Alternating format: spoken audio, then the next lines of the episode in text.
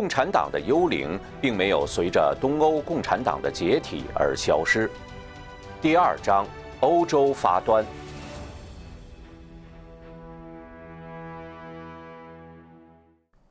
引言：许多政教中都留下了预言，许多也都已应验，而且这并不是一个宗教独有的现象。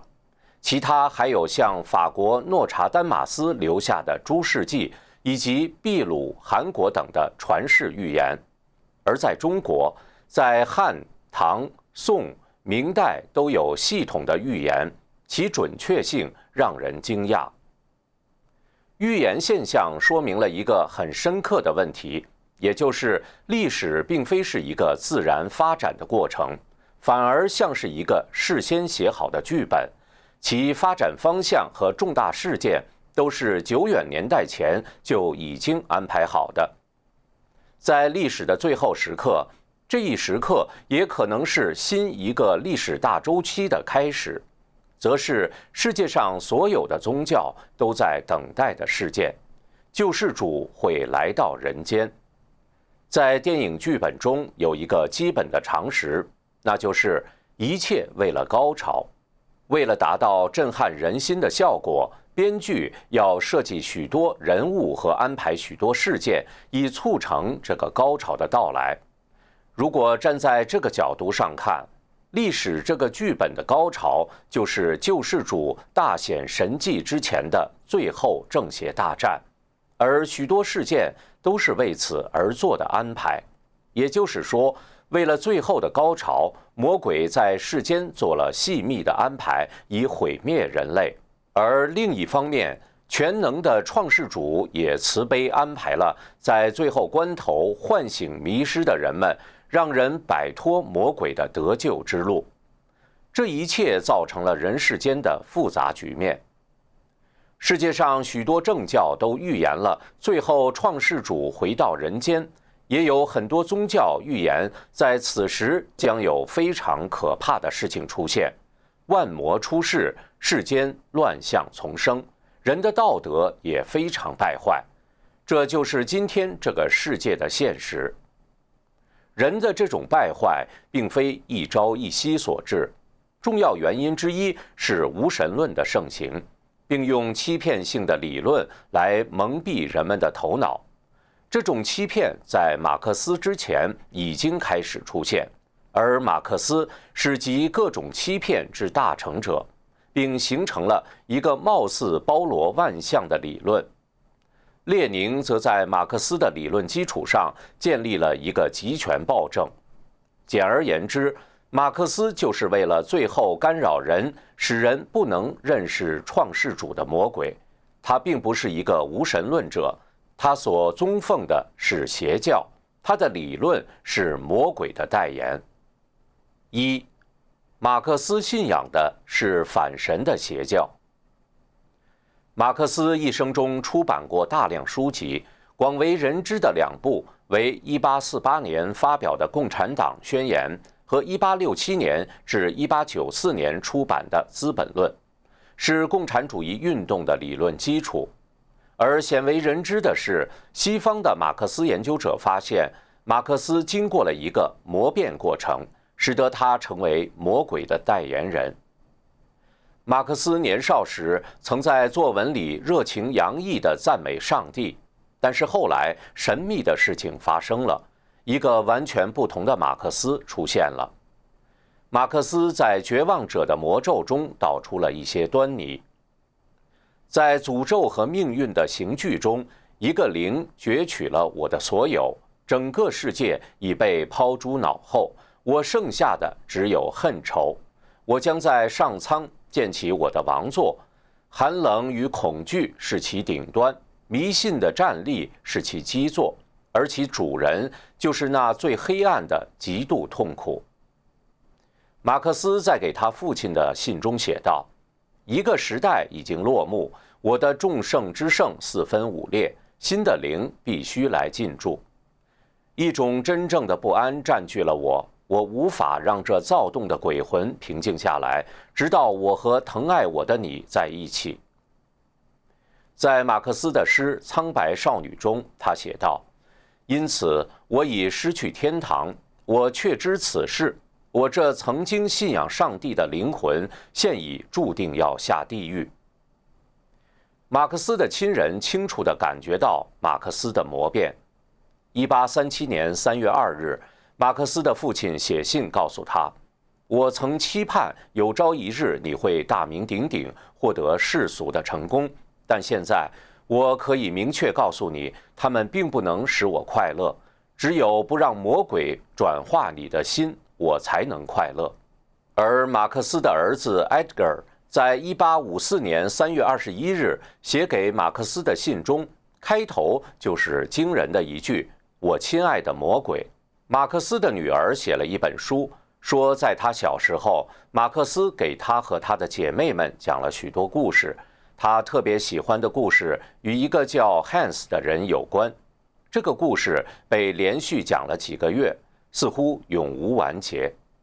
Hans 是一名巫师。他有一间玩偶商店，并有巨额负债。他是巫师，但他经常缺钱，因此无论他是否情愿，他必须将那些可爱的玩偶一个接一个地卖给魔鬼。马克思卖给魔鬼的不是玩偶，而是自己的灵魂，从而换取自己想要的成功。在《演奏者》一诗中，马克思有段奇异的自白。地狱之气升起，并充满我的头脑，直到我发疯。我的心完全变化。看见这把剑了吗？黑暗之王把它卖给了我，他为我抽打时间，并给我印记。我的死亡之舞跳得更加大胆了。罗伯特·佩恩在其《马克思》一书中评论道：“我们可以猜想。”那些永不完结的故事，就是马克思的自传。他用魔鬼的眼光来看世界，他也具备了魔鬼的特性。有时，他似乎意识到他在行使魔鬼的职责。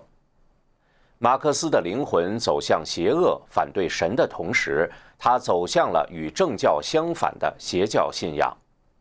沃格林如此写道：“马克思知道他是一个创造世界的神灵。”他不想成为受造物，他不想从受造物的生存视野来看这个世界，他想从对立统一的角度即从神的立场来看世界。在《人之傲》一诗中，马克思表达了要摆脱神、要和神平起平坐的意愿。带着轻蔑，我向世界挑战，在世界的脸上到处投掷我的碧铠。这侏儒般的庞然大物倒下，抽泣轻没，但它的倒塌并不能熄灭我的喜悦。那时，我将如神一般穿越已成废墟的王国，凯旋而行。我说的每一个字都是火与夜，我感觉与造物主平起平坐。持邪教信仰的马克思从反叛的视角写道：“我一直想对造物主复仇。”神的想法是一个变态文明的蓝图，一定要消灭它。马克思死后不久，他的前女佣海伦说：“他马克思是一个敬畏神的人。当他病重时，他独自在房间里，头上缠着带子，面对着一排点燃的蜡烛祈祷。”分析指出，马克思的祈祷仪式不是犹太教的，也不是基督教的。真实的马克思不是无神论者，在人类历史上出现过一些伟大的人物，在度化众生的同时，也奠基了几大文明，如耶稣奠定了基督教文明，中国的历史上有老子奠基了中华文明的重要支柱道家思想，释迦牟尼创立了佛教。这些伟大人物，他们的智慧乃是修炼开悟而来。远远超越当时人类的知识。例如，圣经中记载，耶稣从未跟从教师学习过。与上述那些文明初创时应运而生的觉者相比，在文明走向最后正邪大战的时候，也必有应劫而生的魔鬼代言人。马克思的知识虽然借鉴了一些前人的理论，但其最终来源却是直接来自邪灵。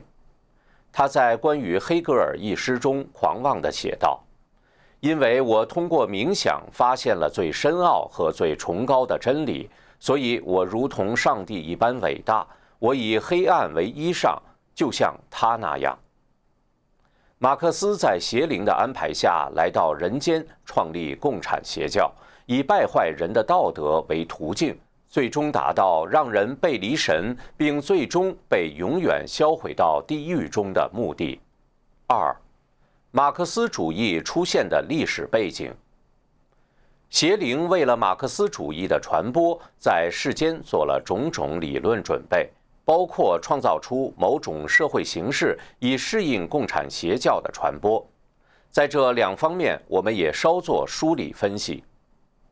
许多学者认为，马克思的理论深受黑格尔和费尔巴哈的影响。费尔巴哈就否定神的存在，认为宗教不过是对于知觉的无限性的认识，或者说，在对无限的认识中有意识的主体以其自身本能的无限性作为认识的对象。如果我们把费尔巴哈的理论做更通俗的阐述，他的意思是。上帝不过是人造出来的，是人通过想象把自己的能力放大之后的结果。费尔巴哈的理论可以让我们对共产主义的出现和泛滥有一种更新的理解，也就是随着科学的发展、机器的发明、物质的丰富、医学的进步和给人提供的各种享受及娱乐能力的提升。人依靠上述物质基础也能追求到幸福。如果人仍然不满，还有一项阻碍就是社会形态的限制。因此，人通过发展科技和改造社会，就会在人间建立天堂，而不再需要神。这也正是共产邪教引导人败坏或相信其邪教理论的重要手段之一。费尔巴哈并不是最早否定基督教的人，例如弗里德里希·斯特劳斯就在他1835年出版的《耶稣传》里质疑圣经的真实性和耶稣的神性。这样追溯上去，我们甚至可以追溯到17、18世纪的启蒙运动，甚至古希腊时期。但这并不是本书的目的。尽管马克思的《共产党宣言》比达尔文的《物种起源》早出版了十一年，但达尔文的进化论假说却给马克思提供了一个貌似科学的依据。如果一切物种都是自然发生的，是物竞天择、适者生存的结果，而人又是最高级的生命，那么这里自然排除了神的位置。进化论中有很多不能自圆其说的矛盾，甚至漏洞百出。此处限于篇幅，略去具体分析。一八六零年十二月，马克思给恩格斯的信中说：“虽然《物种起源》这本书用英文写得很粗略，但是它为我们的观点提供了自然史的基础。这本书可以用来当做历史上的阶级斗争的自然科学根据。”自然科学领域的进化论和哲学领域的唯物论为马克思的理论提供了两大迷惑人的工具。除了理论准备之外，马克思时代的社会也经历着深刻的变化。马克思出生于第一次工业革命时期，1769年，瓦特改良了蒸汽机，欧洲从家庭手工业向机器大工业转变。农业的发展释放出很多剩余劳动力，可以参与到工业生产中来。自由贸易的发展让产品可以行销各地。金融革命则为工业革命注入了资本，这使得社会结构发生了深刻的变化。工业化必然带动城市的兴起和人员、知识、观点的流动。在城市中，人们的关系不像农村那么密切。即使一个不受欢迎的人，也可以在某个城市安家立业，甚至著书立说。马克思也就在被德国驱逐后，辗转法国和比利时，来到伦敦，并居住在贫民窟中。马克思晚年的时候，已经发生了第二次工业革命，电力、内燃机、化学等相继出现。随后，电报和电话的发明让通信也变得快捷方便。每次社会变动的时候，由于人类缺乏经验，因此会产生贫富分化、经济危机等问题。这为马克思指责社会形态充满罪恶、必须彻底砸碎的言论提供了传播的土壤，而同时，这些新的科技又增强了人们改造自然的能力和放大了人的傲慢。这里需要再次强调的是，与其说这些社会变动和理论准备导致了马克思主义的出现和传播。勿宁说是魔鬼为了马克思主义的出现和传播而提前创造了那些条件。毋庸赘言，魔鬼也利用那些继承的社会现象达成自己的邪恶目的。三，法国大革命与共产主义。一七八九年爆发的法国大革命，其影响极为深远。它不仅推翻了传统的君主制，颠覆了传统的社会秩序，更开始了一场暴民的狂欢。正如恩格斯所说：“革命无疑是天下最权威的东西。革命就是一部分人用枪杆、刺刀、大炮，及用非常权威的手段，强迫另一部分人接受自己的意志。获得胜利的政党。”如果不愿意失去自己努力争得的成果，就必须凭借他的武器对反动派造成的恐惧来维持自己的统治。法国大革命后掌权的雅各宾派深谙此道，其领袖罗伯斯庇尔实行恐怖统治，不仅将法国国王路易十六送上了断头台，而且杀死了多达七万人，其中大部分都是完全无辜的。后人在罗伯斯庇尔的墓志铭上写道：“过往的行人，不要为我悲伤。如果我活着，你们一个也别想活。”雅各宾派实行的三方面恐怖政策都与后来的共产党非常相似，包括政治恐怖、经济恐怖和宗教恐怖。其政治恐怖的做法，一如列宁和斯大林时期的肃反。革命者改组革命法庭，在巴黎和各地设立断头台，由革命委员会决定嫌疑犯身份。中央特派员在各地方和军队中拥有一切大权。无套酷汉及无产阶级在政治生活中地位十分显赫。各革命团体对敌斗争的加强等等，是政治恐怖的主要内容。作为其代表的是1794年6月10日的穆月法令。根据该法令，取消了预审制和辩护人，惩罚办法一律定为死刑。在审判中，如缺乏物证，可以按意识上的根据和内心观念去进行推断和判决。穆月法令的实施使恐怖严重扩大化了。据统计。在整个恐怖时期，大约有三十万到五十万人被当作嫌疑犯关入监狱。其经济政策的做法类似于列宁的战时共产主义政策，例如1793年7月26日通过的严禁囤积居奇的法令规定：凡是囤积商品或日用必需品，损坏商品质量，将其隐藏起来而不予出售者。均以刑事罪论处，凡违反该项法令者，除没收其商品外，并处以死刑。其宗教政策则以摧毁天主教为特征。法国原本是天主教会最大的支持者，但雅克·埃贝尔、皮埃尔·肖梅特和他们的支持者创立了一种无神论信仰，称为理性崇拜。即启蒙时代高扬的所谓理性，其目标在于消灭天主教。一七九三年十月五日，国民公会废除了基督教历，实行共和历。十一月十日，巴黎圣母院被改为理性庙，由一位演员扮演理性女神，供大家膜拜。一个新的基于无神论的理性教迅速在巴黎铺开。一周之内，巴黎除了三座教堂外的所有教堂都被关闭。宗教恐怖运动很快遍及全国，一批教士被逮捕，有些被处死。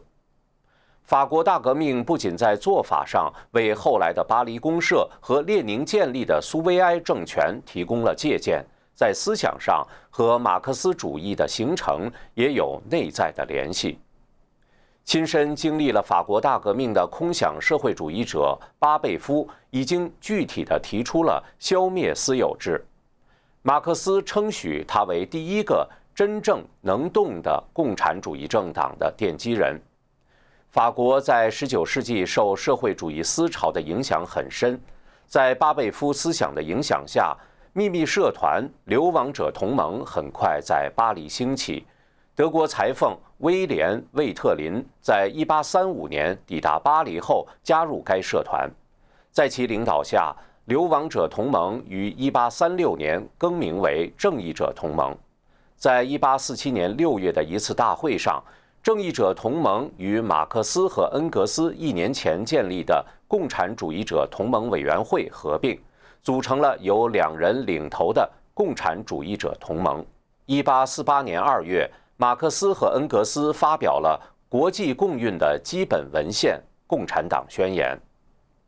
从法国大革命开始，欧洲就陷入了极度的动荡，各地所谓的革命此起彼伏。从拿破仑掌权到被推翻之后，西班牙、希腊、葡萄牙、意大利各地、德国、比利时、波兰等都被卷入这场大潮。到1848年时，革命和战争遍布欧洲，这种动荡成为共产主义思想迅速传播的媒介。一八六四年，马克思等建立了国际工人联合组织，史称“第一国际”。马克思是实际上的领袖。马克思通过共产主义成为了工人运动的精神领导者，《共产党宣言》大行其道。在“第一国际”中，马克思是第一领导人。他一方面试图创建一个由纪律严格的革命者组成的核心，以煽动工人采取暴力行动；另一方面，他也要在这个新的组织中清洗掉那些和他意见不一致的人，比如巴库宁，他是第一个对革命感兴趣的俄国人，并狂热地宣传马克思主义。但由于他的领导力吸引了第一国际的许多成员。马克思于是指控巴库宁为沙皇间谍，并将他从第一国际中开除。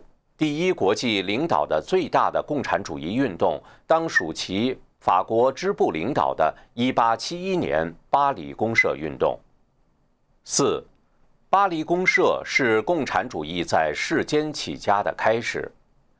巴黎公社的背景是法国在普法战争中失败后。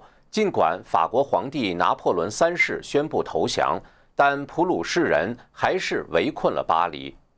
普鲁士人很快就撤走了，但战败的羞辱和长期以来积累的法国工人对政府的不满却爆发了出来。新成立的法兰西第三共和国临时首脑提耶尔撤到了凡尔赛，由此在巴黎形成了一个权力真空。一八七一年。巴黎公社由社会底层的暴民和流氓领导的武装叛乱开始，其领导成员包括社会主义者、共产主义者、无政府主义者和形形色色的激进分子，有着马克思主义思想理论作为支撑，有着第一国际法国支部的直接参与。他们运用了无产者进行社会革命。毁灭了人类文明传统，要改变社会的政治经济制度。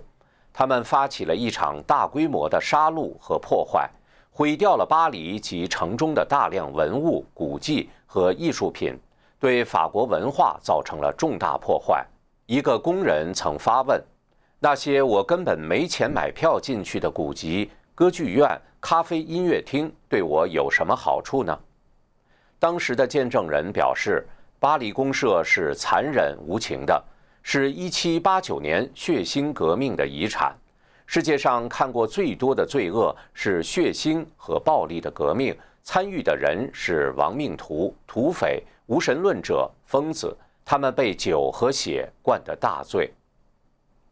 法国大革命开始，法国内部已经形成了传统和反传统的对立。巴黎公社的名誉主席说，有两个原则把法国一分为二，一个是正统的原则，另一个是人民主权的原则。人民主权的原则团结着所有争取未来的人民群众，他们受尽剥削的折磨，所以要求打倒这些压得他们喘不过气来的框框。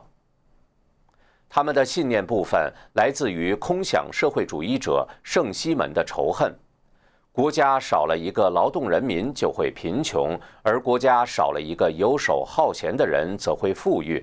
死掉一个富人是一件好事。当时的氛围是无产者像盗贼一样准备夺取财产。马克思在法兰西内战中表示，帝国的直接对立物就是公社。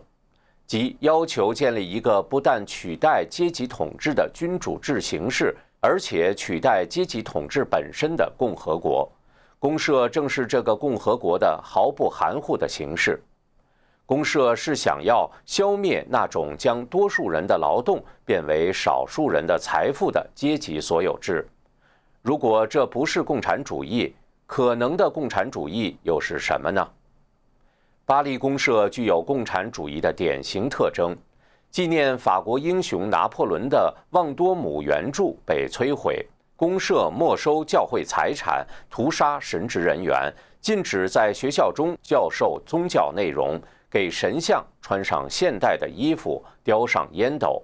这与后来实施共产独裁的国家以武力贯彻国家无神论，给宗教和传统信仰带来空前浩劫，何其相似！在当时的右翼人士看来，公社就是收集在分配富人财富、搞共产的代名词。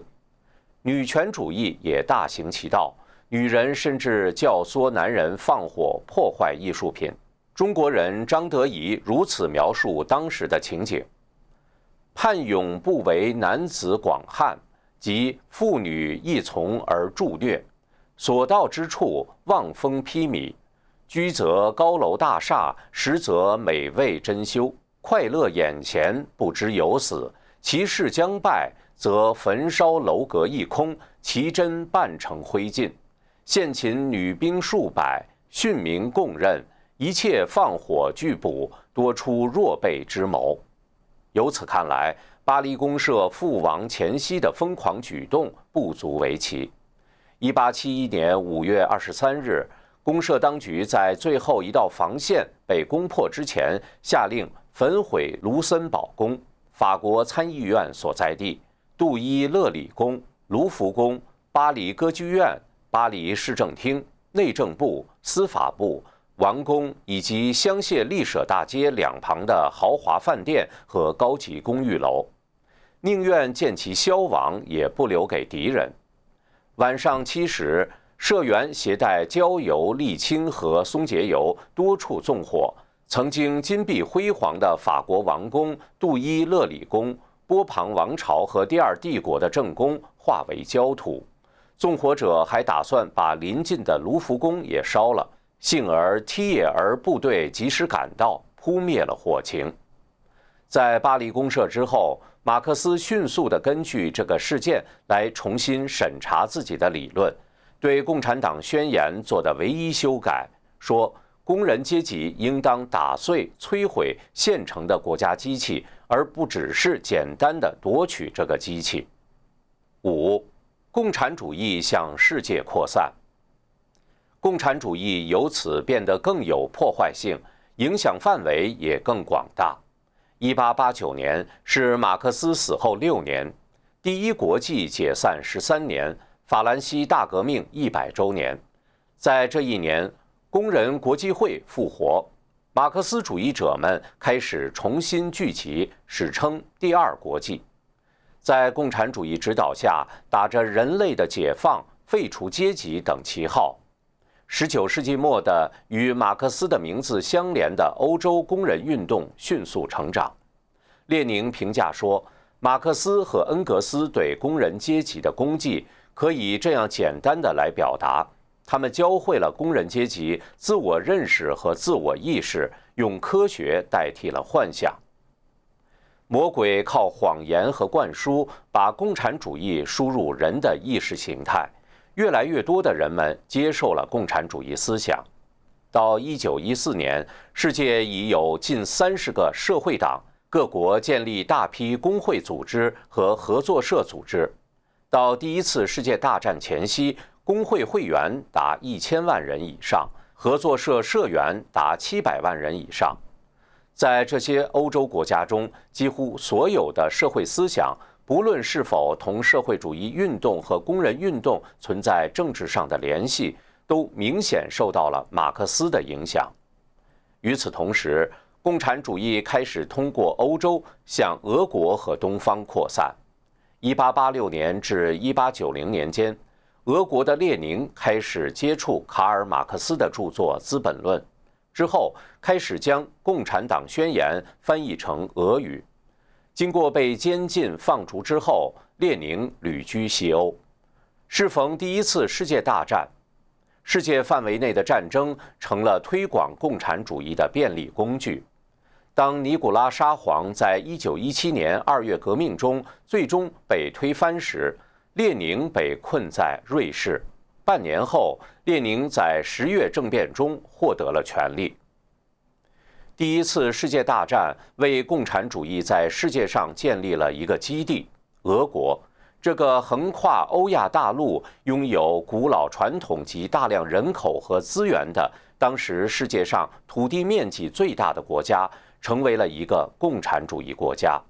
这时，共产主义依然在全球成长，苏联和东亚临近，共产主义意识形态借着地利传入东亚，中国本土出现了共产党。第一次世界大战催生了共产党在俄国篡夺政权，第二次世界大战造成了共产势力如洪水猛兽般的在欧亚大陆扩张。苏共通过对世界局势的操控，用军事和外交手段推行共产主义在全球的扩张。斯大林表示，这次战争和以往的战争不同。谁解放领土，谁就把自己的社会制度推行到他们军队所到之处。不久，刚被盟国的胜利所照亮的大地已经照上了阴影。没有人知道苏俄和他的共产主义国际组织打算在最近的将来干些什么，以及他们扩张和传教倾向的止境在哪里。在冷战期间。共产国家遍布四大洲，自由世界和共产阵营激烈对峙，整个世界却好比一个太极图，一半是冷的共产主义，一半是热的共产主义。自由世界的国家表面上不是共产国家，却在实践着共产主义或者社会主义及共产主义的初级阶段。